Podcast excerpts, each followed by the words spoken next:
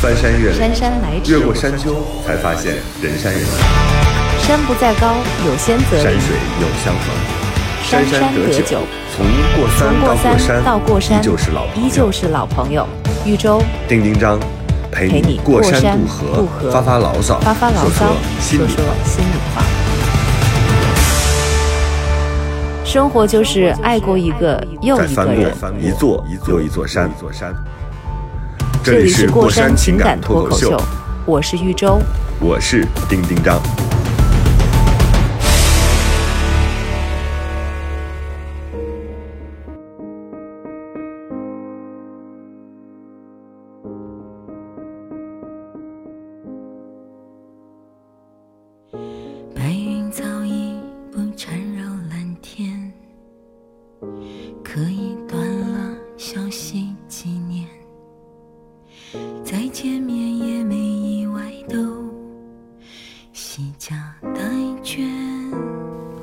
Hello，大家好，这里是过山情感脱口秀，你们过得还好吗？我们刚才在聊一张新的专辑，然后这首歌的名字叫《各自安好》，是刘若英的新专辑的一首歌，大家可以听一听啊。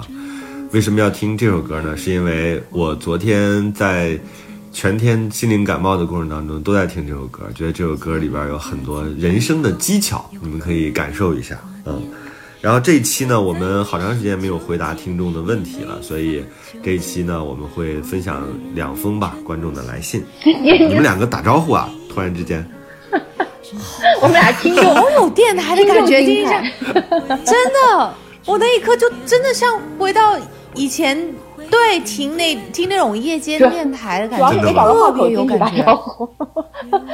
哎，对，打招呼啊，是是是，怎么样？你们打招呼啊！打招呼。大家好，好，我我是豫州周。。好，嗯今天真的对这个这放了我们要聊的那个话题是从刘若英的歌开哦始的。，OK 亲歌，各自安好。对，嗯，各亲哥自安好，亲哥，对我，还蛮喜欢这个名字。他讲的就是一对情侣多年后不见，然后他们在一个街心公园遇到了，然后每个人都有了自己的孩子。哎呀，这个场景，哦，然后最后那个歌词，那个歌词写的还挺好的。他歌词最打动我的是一句，他说：“本来想说遗憾的，结果却说成了倍感欣慰。”就是大概这样的一个歌词，给这个整首歌定了调。然后这张专辑我为什么特别喜欢呢？就是因为它整张专辑是有线索的，它草蛇灰线的把整个一个女性成长之后的她那种平静啊、富足的心态，然后描述的很清楚。但是其中呢也有一一两首那种老房子着火的歌，比如说有一首歌叫《飞行日》，就一个就是拼命的，然后竭尽全力的去奔赴到异地的谈恋爱的那个人身边的那个状态，又描述的非常非常好。所以这张专辑推荐大家听一听。不是因为留恋，还是苦我们本该是完美一对。他好会给人心里头挠痒痒，他的那些个描述，哎呀，真是、嗯太刘若英了。好，我们先来看那个有一个听众给我们的留言吧。嗯，哎、我我在过山里面好像是有？过，就是就是掉眼泪那种，都忘记了。是 是吗？反正他说他是他是飞鱼秀的老听众，然后他也听我们的节目，也听过山。他说听到有一期我们聊那个前任，然后说我我说着说着哭了，他也跟着哭了，然后他就讲他。呃，跟他原来的男朋友吧，说我们在一起三年，各种原因分手，他现在还没有走出来，真的嗯很难受，很难受。然后他接着说：“我很老了，我以为多少岁呢？”他说：“我三十六了。”然后说：“我爱的人都离我而去了，真的很悲观。爱情对我来说好像不可能了，我也不知道为什么，想跟你们说一说，然后打扰了。”他就就发了一封特别简单的一个留言。然后就对着他这个留言，我就有很多想要说的。我觉得你，他真的很多地方都说错了嘛。比如第一个就是三十六岁，很老了，我觉得这是好大的一个笑话。这二十一世纪了，怎么还会有人你是85觉得三十六岁呀很大的一个年纪？而且，八五年是好老了，对呀、而且我因为现在零零后都已经二十一岁了，范丞丞都已经二十一了，朋友，你确实非常老了。你现在是不是要考虑一下退休生活？没有所以啊，我故意这样讲的。其实八五年对于我来看，我就觉得八五年你很小，也没有很小啦，也没有很小。嗯嗯而且我觉得不光是这个是，不光是数字和年龄，因为我我我是觉得三十多岁其实比二十多岁是更而且更成熟精彩的。更有经济基础。就是说嘛，我就是你你万一没有经济基础？哎，你跟我讲两位朋友的一样，我跟没有他经济基础，说，那就说明你真的很失败。哎，你三十六岁没有经济基础，你总比你二十岁的时候经济基础要强吧？未必。我真是个抬杠的人。所以我就跟他说 啊，不，我我因为我觉得你是买错股票了吗？好多人的生活，嗯其实都是我他我特别相信一点，就经济基础决定很多东西啊，真的，钱决定很多东西。但是如果三十六岁、真的经济基础不好，然后可能有一些问题，条件不不太好的话，他觉得他那个很老，是觉得觉得自己很老。我是有可能的，真的是绝对有可能的。嗯，是，我觉得我我们跟我和周周并不是说不食人间烟火啊，我们只是从物理角度物理肯定不的角度来判断一下这个事情。对他，首先他不能到老的概念，他只能说你已经比较成熟了，或者是在别人眼中，在这个急吼吼的社会，在这个疯狂的世界当中，肯定会有人觉得，哎呀，你都三十六了，你现在恋爱也不成功，好像你也没有成家，你也没有生孩子，那你是不是很失败啊？我觉得这个事情真的要两头看，一头看叫做社会来看你，社会看，那我觉得我们三个人都算怪人吧，嗯，对吧？方玲儿，年你年过四十、啊，年近四十，然后身披绿光，没有然后呃就是就这样坚强的，并且坚强的向前生活，是吧？丁丁张，呃，多年独居，然后也不是什么一流作家，还坚持写东西，呃，豫州，然后然后只能对跟自己的健身教练交流最内心对，深层次的然后心里话年过。四，年近半百，丁丁张是吧？然后周周年近四十，就是年近不惑之年，依然过着小儿科的生活已经40了，每天和汤圆儿和蒜苗为乐。对 对对。每天做编织，就是那这样看的话，从社会的角度来说，其实每个人都有可指摘的地方，对吧？你奇怪，并且你真的就是不是成功的人。那你说什么样的人算成功呢？我们眼中也有很多，比如说，哎呀，特别有钱，然后夫妇两人有儿有女，那他是社会社会属性上的成功。但是我觉得人最终活的其实是什么呢？还是你内心的那个平衡和富足。那如果我们不是有平衡和富足的一面的话，那我认为社会的那个压力、家人的那个压力，我们肯定抵挡不住。所以我觉得我们活成这个样子，一定不是简单的一个原因，说哦是因为我不努力，或者是因为我就是想放弃，根本不是，是因为你内心其实一直在追求一种你想要的生活，在慢慢的向它靠近。那这个时候，我觉得你要有两个层面来判断。你比如说，钱其实是社会层面可以判断的，年龄社会层面可以判断。那那些社会无从判断的，只跟你自己内心有关系，只有你自己在独处的时候才能感受到的力量和温暖，那些东西在哪儿呢？我觉得这个这个朋友，你要好好的去自己去回味一下，感受一下。我觉得那样的话，可能会不一样，心态会不一样。经过你的一番解释，我能理解他为什么说老了，因为我我从他给我看到这个消息，然后到我回复给他，然后念给你们听，我一直都不能够理解他为什么会觉得三十六岁老。然后你提到社会标准，我说哦，然后我明白到他的点了。就他其实是也被这个东西绑架了，他误认为这个社会的标准是他自己的一个标准，他自己缺乏一个他自己的一个标准。我当时我跟他说，我就说，我觉得三十六岁应该是活得最漂亮的时候，因为就是比二十多岁你更智慧，你人更聪明了吧，你也更成熟了吧，是吧？你你也更比以前处理一些事情更熟练了吧，你也更懂得去欣赏，是不是？还有或者是感受生活，感受各种，还有你的审美也是提高的，生活也是更自由的。尤其是单身的时候，你三十六岁，你还能享受到单身的这种自由的生活，你知道那些有娃的或者有两个娃的人 多么羡慕你。所以你其实这是特别自由、最快乐的时光，应该是你还知道怎么样去取悦自己，这我觉得这是人生的高光时刻。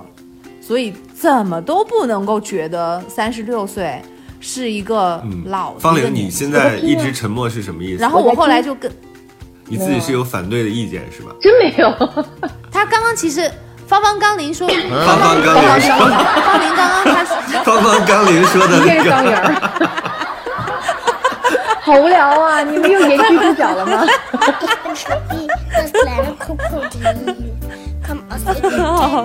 他刚刚举手说举脚。他说是他自己，他自己觉得老嘛，所以我我也在说，我说你现在要做的不是不是什么找爱情，也不是找另外一个人，而是先让自己变成自己喜欢的人，就是你先觉得你自己三十六岁不是一个老的年龄，你再去谈其他的幸福。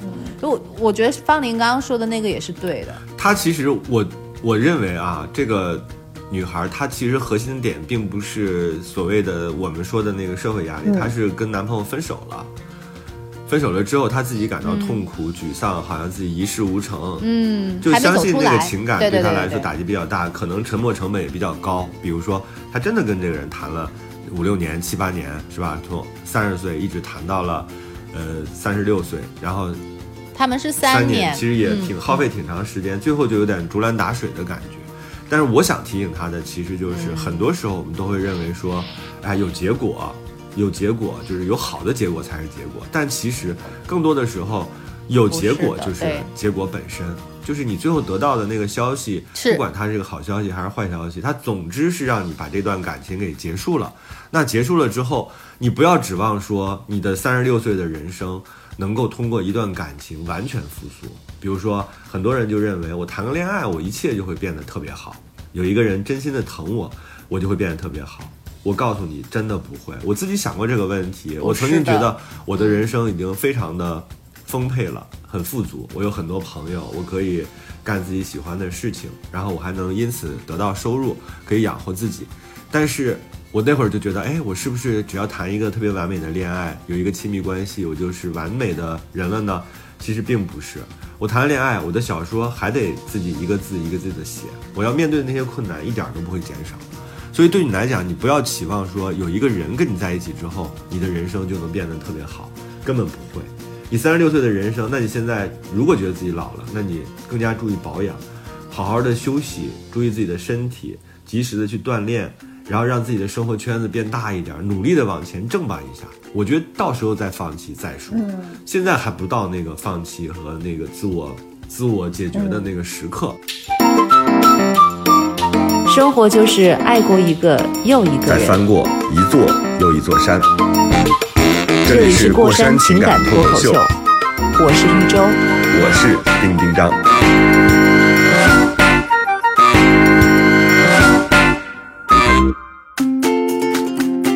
林觉得三十多岁会不会30比二十多多岁好？我你觉得三十岁的啊年纪就是？呃，开始了，因为春天来了，就比较愿意动。我最近在我们小区的那个呃健身房，因为有游泳池，我在游泳的时候，呃，北京有很多这种游泳培训的、学花样游泳的这种小团体嘛，然后有两个团体就在那个游泳池训练，真的是非常非常，呃，很吵，这是多吵啊你游不开，你知道吗？游泳池很大，但是就是游不开，因为有游泳队在训练。呃有，我真的是觉得很羡慕，十一二岁的年纪，像花儿一般的小女孩，都非常的漂亮。然后重点是，她们有我们小时候没有的那种非常自信，或者是说更更更开阔的状态吧，来在那学。嗯然后呢，我看着他们的时候，我就暗暗的，我一开始是羡慕，说哇，真好像小花儿一样。就因为我自己自己没有结婚生孩子，其实我并没有一种为人母的感觉，我并没有真的像看小孩儿一样，我把自己也当成女女孩儿。然后你看我这么一个大女孩儿、老女孩儿，然后再看着小女孩儿，我是羡慕的。然后呢，我突然转念一想，其实你看，跟带着他们的妈妈，有的时候就其实也跟我差不多大，可能比我再大个几岁吧，是反而是同龄人。我就在想说，嗯，三十就是是我我这个东西到底是是一个什么样的存在呢？就是我觉得社会社会一定会对我下一个判断，这个东西是我没有办法改的。他们可以说的更难听，对，对，就是还说我说你们是嗯奇怪的人？奇怪的人，有毛病的人，对吧？有的人在婚恋市场上、嗯说你啊，三四十岁不结婚，你是不是有毛病啊？对吧？人家可能离了婚的，比你没有结婚的更长寿，嗯因为他会觉得你有毛病，你知道吗？所以，所以你不能去判断社会，你不要去想社会对你的评价，因为不是说你愿不愿意想，是因为你无法消解。对，力量太大了，整个社会力量嗯太大了，你不要去跟洪水猛兽去做斗争。嗯，我觉得那就是只能去跟自己做斗争，因为你可能嗯跟自己还能够和解，你跟社会其实是没有办法。我不赞成去跟社会，我我因为我们就咱们仨是怪人，我们也看过很多我们的很多的，就是跟我们一样的人去跟社会搏斗，去跟别人去辩论我是一个什么样的。人不要觉得年纪大不结婚，我觉得不需要，太累了，你就选一个你自己跟自己和解的方式。于是，我昂首挺胸，更努力的游了起来，因为我穿着你的绿泳衣，对，因为因为 因为我知道我年纪变不成他那样，但是我我要我觉得游泳你拥有的东西他也没有，对你我我有我我我拿出更多努力去游，我会更健康，呃，再瘦一点，然后更高兴一点。我有我一定是更羡慕年轻的。我其实觉得，嗯。嗯，我羡慕年轻。我其实觉得衰老是一件很可怕的事情，但是我不畏惧衰老的原因是因为，呃，因为你必须衰老，就这个阻挡不住。我对阻挡不住的东西，我其实我没有那么强的斗志啊。我对那种阻挡不住的东西是是是是嗯投降的。比如说整个社会，或者是比如说衰老，我觉得这种一定会到来的东西，我不想去跟他做任何的斗争，因为我知道我没有他们强大。但是呢，我就觉得说我可以在自己的这个小世界里面去给自己做一些建设。比如说，你周周刚问我说三十多岁老不老？三十岁一定不老啊！当然有什么可老的，三十多多好啊！嗯比以前就像你说的，我们一定比以前有钱，对啊，我们一定比以前自由，我们一定比有钱呃以前更有有钱，我们一定比以前更加有力量。可是这个东西嗯对于社会重要吗？不重要，因为他们不看你这个。嗯。绝大多数的，但这对于社会，对于社会不重要，这一点对于我来说重要吗？对也不重要呀。我管社会怎么想，你只要拿出，当他嗯，当他对你的这个呃，比如说对你的感情和生活产生一些疑惑和不解的时候，你不要跟他们去拿这个，你就告诉他，你看我还是一个。另外什么样的人，对吧？我能自己挣钱，然后能做出一些贡献啊，我我有朋友，我三观正常，身体健康，我觉得这才是你要给他们看的，而不是说跟他们去讨我论三十六了，对，讨论你的婚恋观，我觉得没有必要。我觉得嗯，这种东西是是以千军万马一个。人，不要去搞这些。但是你说哈，我觉得社会这个东西，它社会它其实是一个很宽泛的一个词嘛，它是包括了很多类型的人，所以我觉得也不能简单的就是说社会有它一个统一的一个标准，因为我我反而是觉得就是去相亲公园市场上面的，一就是有你说的那种嗯。标准的人，他们是一个社会。然后我们三个人其实我们也能形成一个社会大社会，的确是啊。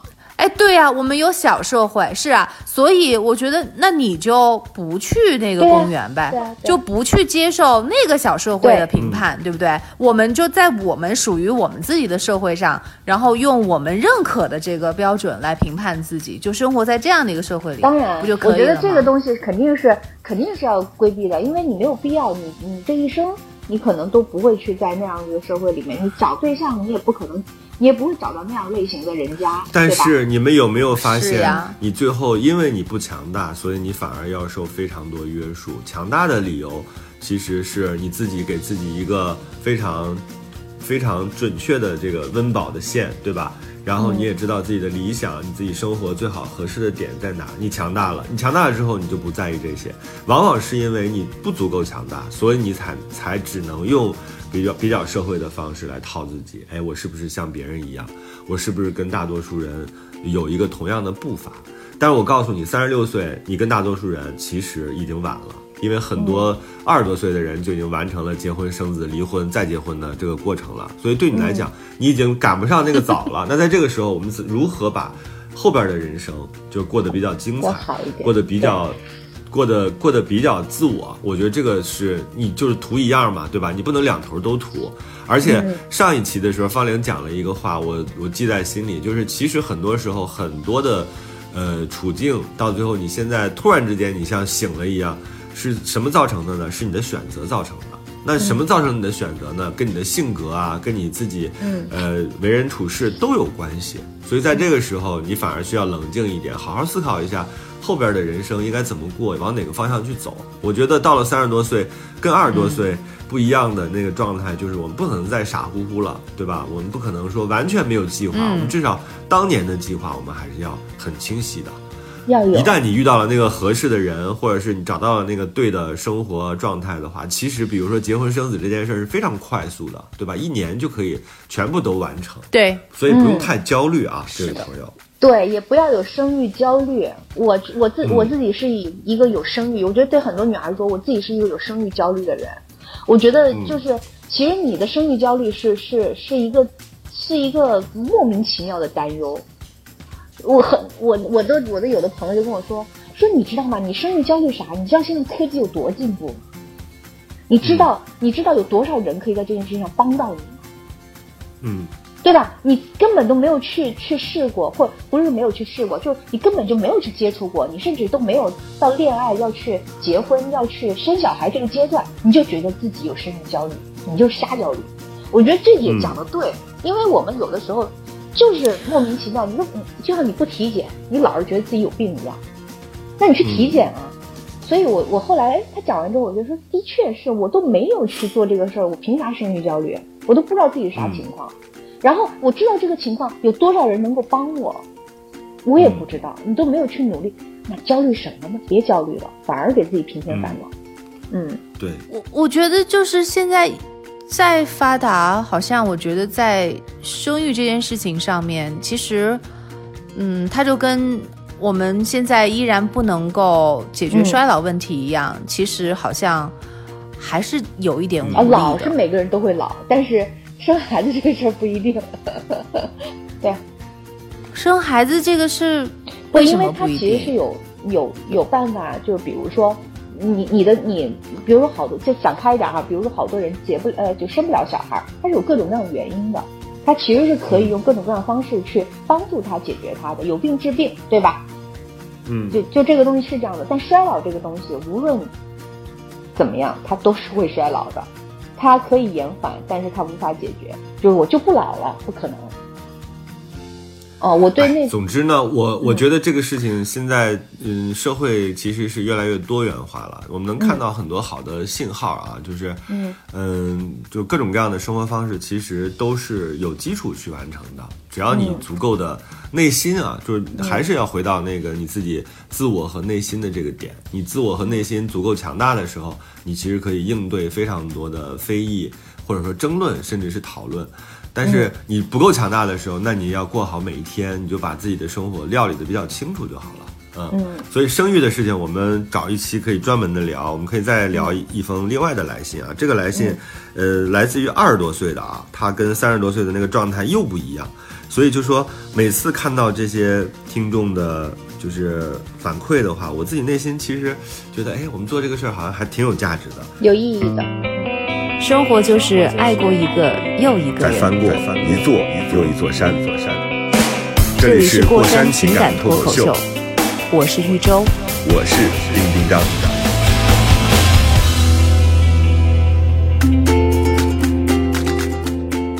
嗯，呃，我们接着分享另外一封啊，就是也是一个老听众了。他说，距离上一次和您说话已经一年了，还是很喜欢看您的书。哎。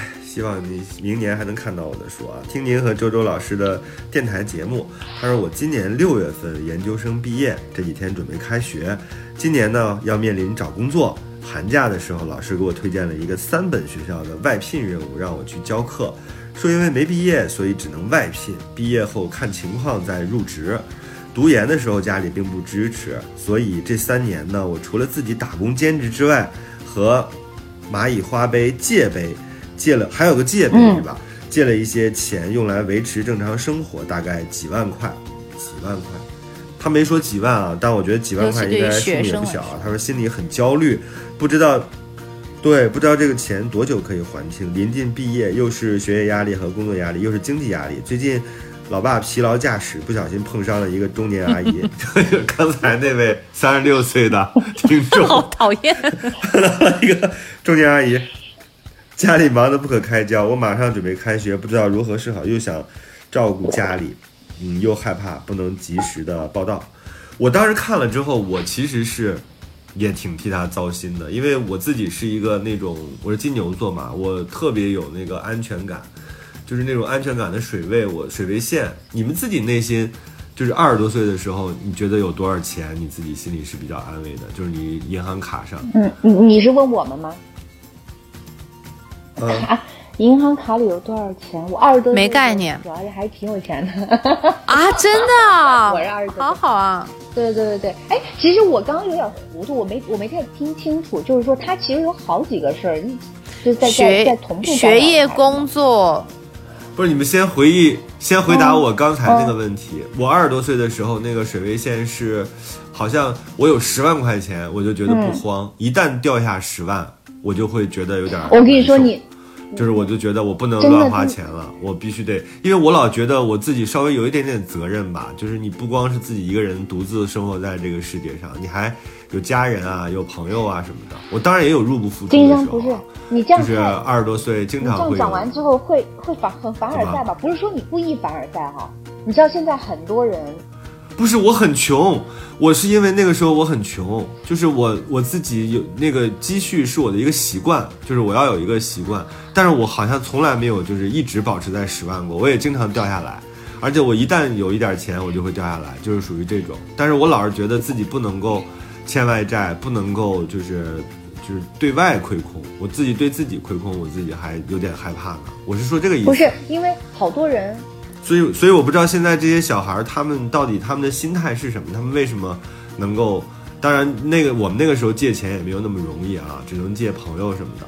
他们为什么敢在这种软件上去借这么多钱，而且还有利息什么？嗯，其实我刚刚听这个事儿的时候，我也是觉得，就是我不知道他其他的什么学业啊，是家里边各种各样的问题干扰他。其实我觉得，就是你一个人在困境当中，他一定不是说我只有一个问题。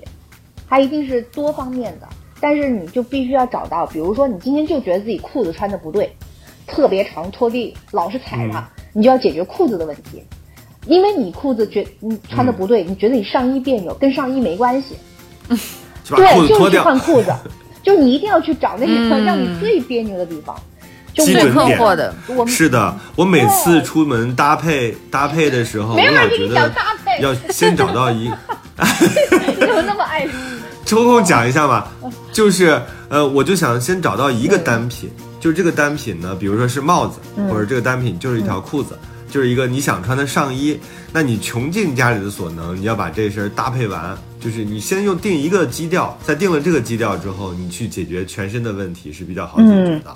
所以你看，用搭配的方法也可以把这个事情讲得比较清楚。嗯，我觉得就是有我见过有一种哈。呃，之前看了一个故事，说说说有人嗯打电话嗯问那个借贷公司，说我就是想借钱不还的，就有哦，我就是想借钱不还的，请问你们借吗？有小额借贷啊，就说其实其实很多人是在消耗自己信誉，在做一些事情的，就是他真的是说我拆东墙补西墙，这个小额借贷平台借一点，那个借贷平台借点，我到最后信誉毁了也没关系，我无所谓。但是，我觉得这个小孩显然不是这样子的。他既是有很好的学业，然后又要入职一个相对不错的工作，但是我觉得他没有办法安心下来的原因呢，是因为就是有外债，家里的事儿是后来发生的。我觉得，因为他这个年纪，家里肯定有其他成年人在帮他去应付这些事情嘛。只是他这个时候，因为自己这两个事情这样交叉进行，再加上家里的情况，他觉得不知道该解决哪一个了。其实我我不我我代入一下，我觉得他应该先解决债务问题。真的就是，你知道学习学不下去的那种感觉吗？就老是有事情干扰你。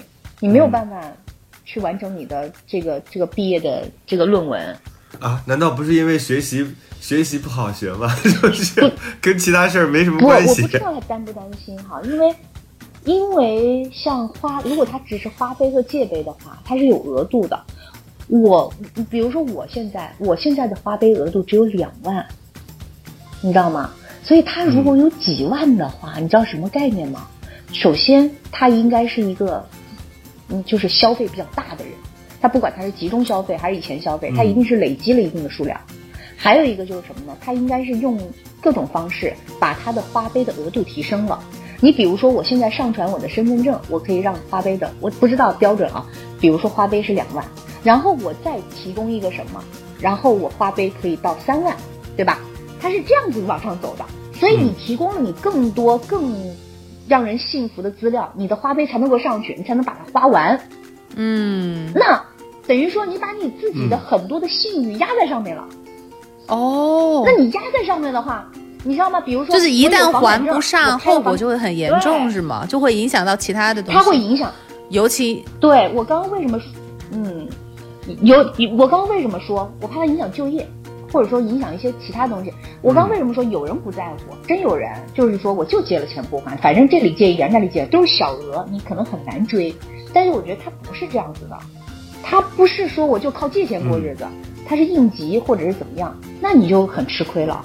如果你嗯拖到一定程度，呃，平台对你有一个就是呃新一个记录啊，可能是这个这那的，我觉得对你来说都是一个很不好的事情。不知道在哪一天蝴蝶效应。都不能说蝴蝶效应了，就它就会影响你，你不知道哪一天会有一个影响。对它，你所有的那个额度，未来比如说你坐火车，你坐飞机，然后你去消费，所有的东西都有关联。而且我觉得现在中国其实还是比较松的，未来可能会更加严格，就是你个人信誉这件事情，肯定会更严格。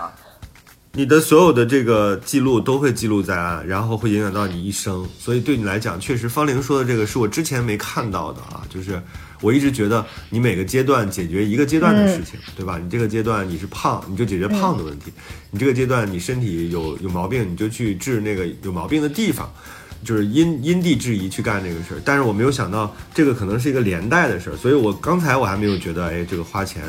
就是还钱是很重要的，现在看起来是还钱确实非常。当然，而且你知道，我我我我不知道，我跟你们分享一下，因为我在上学的时候某一段也非常拮据过，就我为了我为我倒还不是还钱，我为了省钱可以做到非常极致的地步。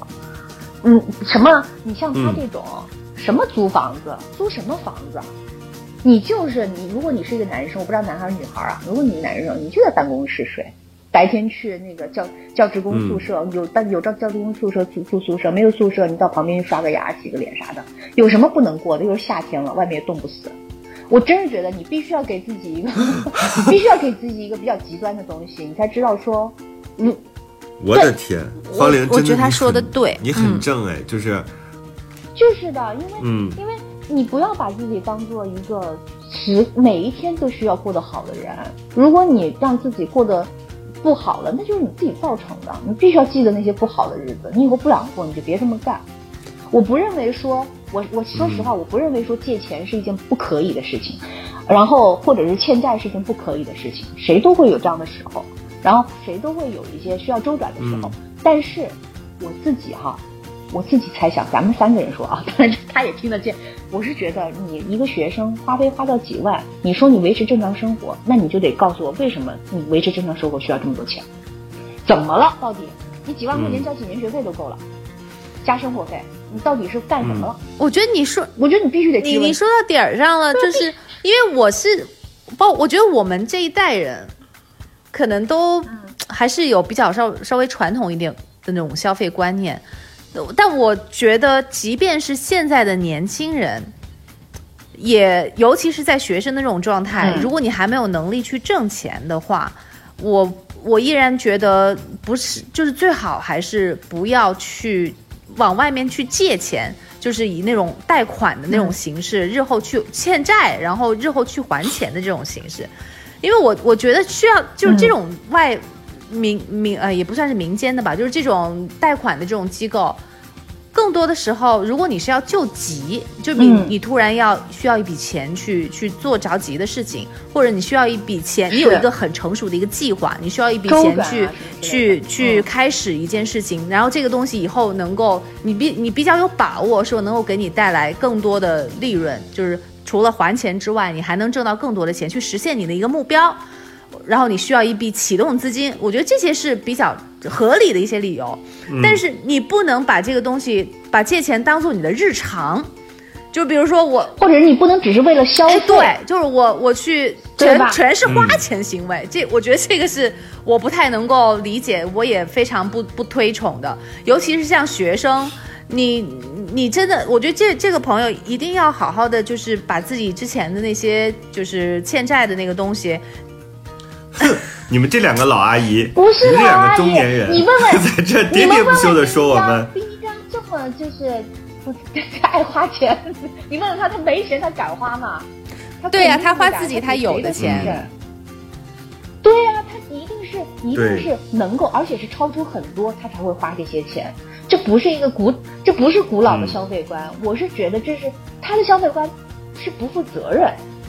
哎，不是我们古老，是不过不过我们没有就是看他的那个消费记录啊，因为也不知道他是一个什么样的对，到底状况。你。为什么了？他得问问，因为他他得问问对研究啊生的话，应该也会有一些花费，然后他是完全没有得到家里面的一些支持，所以，但这不排除说他还要去好好的去观察一下自己的一些消费的行为，嗯。就拉一个账单，看以前的消费历史，或者是哦。自己在周周嗯啊，就是，你你就因为你知道花呗是这样，我不知道到到底是什么情况啊？因为花呗是，比如说它限额呃两万块钱，你这个月花了一万一，你没有还，你下个月只能花九千，它是不会多给你的。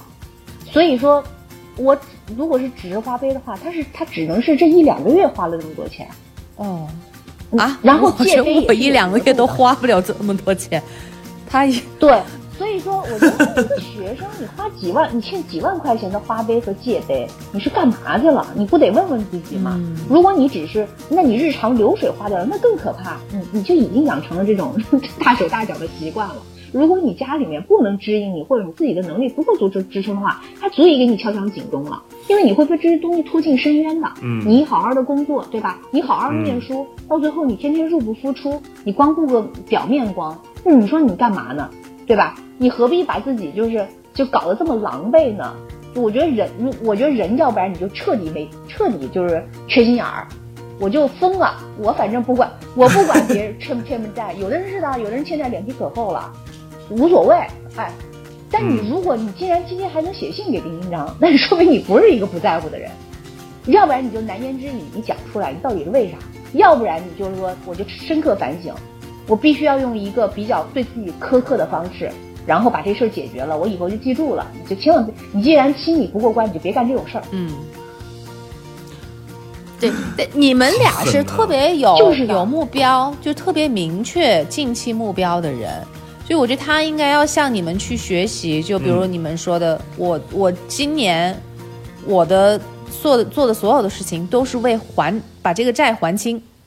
我做的对对对，我的第一目标，我的所有的优先的，全都要为这一个目标去服务。我就咬咬牙，我狠狠心，我要把这个债全部都还了。就是如果他觉得这个债是他目前当中所有的烦恼当中最大的，也是压力最大，是压力最大的那一个的话，那我觉得你就要重点的去消除这个这件这个东西，这个心、嗯。心那个嗯。对，所以我之前我一直有一个理论嘛，就说你一定要把自己分阶段，就是你不可能说一个阶段完成所有的事情，是吧？又得照顾家里，又得毕业。这个朋友不好意思啊，就突然间让他们俩怒火中烧，开始跟你说，你消费观 消费观的事情啊，都怪我把你的信分享出来。但是其实我觉得你确实应该被说啊，就是消费这件事情确实要量入为出。那你这个阶段，我给他回私信的时候我就说，你这个阶段你就把你自己这个应该做的事情做好，你这个阶段就是还钱。但我没有像方玲那么狠啊，我也老觉得我还钱的时候是不是还可以让我兼顾一下自己的生活呀？我该看电影还看电影啊，No，没这个资格方玲的状态就是说，你自己就要把自己控制在那个失信人的状态，你就真的不能坐一等座了，你更不能去高消费了。你这个时候就是一个欠债的人，你就把这个债还清楚，而且他。一定不要，我觉得方玲说的一个最好的点就是一定不要把这个东西变成一个你的习惯，就是你心里已经有这个负担，持续性的在你这儿，你已经狮子多了不咬了，这个对你未来是非常尤其他才二十多岁，伤害啊，就是你争取能，嗯，对你争取能够二十多岁，就是今年就把这个事儿全解决掉，就几万块钱狠狠心咬咬牙，就一年把它干掉，干掉了之后，你发现说无债一身轻的时候，你再去选择自己合适的生活方式。嗯，我觉得这样可能就比较对而且就是说，你别给家里添堵，就是帮忙了，就这么简单。别说还我还家里一摊事儿，你就把自己顾好了，你就真的就就就你就替你老爹庆幸吧。嗯，嗯，嗯，行吧，我们 感觉感觉好像感觉人家并没有得到什么指引，也没有得到安慰啊，我们就变成了。你就别住住办公室了，你就 对，住啥不，我我其实刚刚看到他的这个消息的时候，我首先是觉得，哎呀，现在年轻人好难哦。但是后来一想，我觉得有嗯这个难的成分里面有多少其实是你自己一手造成的。那确实年轻的话，你可能还不够成熟，会犯一些错误，但我觉得这不足以成为一个逃避的一个借口。那你自己做的事情，你自己的行为，你确实你就要为他去去负责，这是你要成长的一个过程。如果你想以后过上你理想的生活，如果你有一个理想生活的一个图面的话，那你现在你就得要为你之前欠下的债，你就得要付出，你就得要还债，你就得要做牺牲，嗯才能够换来你未来的光明。那你这一刻你就得就得要要要上，要学会，你要学会找你自己人生的重点，还有你阶段性的重点。然后你要学会，你要为了这个实现这个目标，你要下足够的决心，才能去完成这件事情。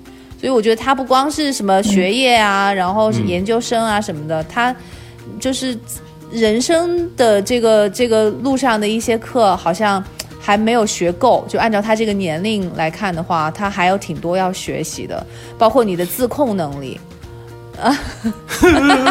他哭着，那咋办啊，哭着小滚孩，儿？这是你自己造成的呀，你得要长大他大哭着呀。他哭着关掉了电哎台，说：“我讨厌丁丁张，我再也不给你投票了。我也讨厌方玲。没有还好啦，几万块钱，真的，你你又没欠几十万，欠几十万，真的，你回去找家里吧，真的。他说：“我少写了，我就怕你们说我。就就年轻的时候总是为钱，你们都有吧？我反正年轻的时候钱其实还是挺”挺大的一个雷的我，真的，因为你穷啊。我跟你说，我现在想起来这事儿，我都焦虑，就是我焦虑症犯，就是觉得自己没有钱，因为你确实家里也不是什么，你也不是富二代，对吧？没有家里给你做任何的支撑，所以全都是一一草一木、一针一线，每件衣服都是自己买的，所以你特别了解它，以至于你知道，我现在我自己从老家回来的时候，我带一罐儿什么可乐，我都觉得这是爸妈给我的。这是爸妈买的，就是那种心情，就是我觉得，哎呀，有一个家可依靠那种感觉。我自己就是小时候确实缺钱，是一个非常可怕的我跟你分享但是这个事儿嗯需要很长时间才能缓过来。我跟你分享，我上大学的时候，上大学的时候其实就挺挣钱的了。我上大学的时候，呃呃，非常能挣钱。但是呢，我！对自己很苛刻，天哪，对我对自己很苛刻。我我上我都是去便利店吃吃东西，然后我只有说在非常累的工作一天之后去奖励自己吃一顿吉野家，然后我我非常快乐，因为我知道，就是我不是说为了攒钱，我只是说，因为我知道我自己，呃，想过更好的生活，我必须要让自己到达一定积蓄到达一定量的时候，我才能去消费，它是有个比例的，对吧？你你比如说你你你比如说年轻人，比如说存款十万，我的生活是什么样子的？存款二十万，我生活是什么样子的？它是有个比例的，你在这个比例里面，你会享受到非常有安全感，然后呢，也是也是让自己更有动力的消费。就是你如果超过这个比例的话，我觉得其实就是不健康的。所以你说，你说你是你是抠吗？对自己抠吗？其实也不是，我只是告诉自己，我现在吃麻辣烫，我过两天我就可以就是怎么样怎么样怎么样，我就必须要有一个这样的过程，就是逼自己嘛，你必须逼自己，你要不然怎么才能够逃逃离这个消费的怪圈呢？永远都有东西在。你们怎么还说呀？我已经知道错了。永远东西都有东西可买，永远都能买到东西。这一期，这一期就这样吧。这一期就这样吧。我觉得我们最后送上刘若英的这首《各自安好》啊，就跟我们开头呼应一下，就是希望方玲、周周，然后和这位同学加油，这位同学，就不要再说对方了。嗯，好好好，我们不要成教导主任好吗？我们都是拿自己的血血血泪拿出来跟他抢啊！我们这是负责任的表现，语重心长的，多难得呀！对呀，哎呀，真的搞得我举手举脚的，就觉得自己 好讨厌这三个人啊！好吧，这会不会是丁丁张你发的消息？那这期就这样吧。我怎么越来越觉得像是你自己化名？怎么会这么有代入感？想不出来，不不不不，绝对不会。周周，他想不出来欠家的生活，不会允许的，无法代入，对，不会允许的。嗯，好吧，好吧，那就这样吧，朋友们，让我们下期再见。这里是过山情感脱口秀，我们在各大平台都有啊。然后那个小宇宙，你们也帮我们点一点。呃，然后微博，呃，上找丁丁张，然后不是，这样是豫州在这儿，名字吗？周周，嗯，啊，豫州在这儿，有儿啊，在这儿，呃，豫州在这儿和方玲啊，在给我们留言，那就这么着吧，下期见，拜拜，拜拜。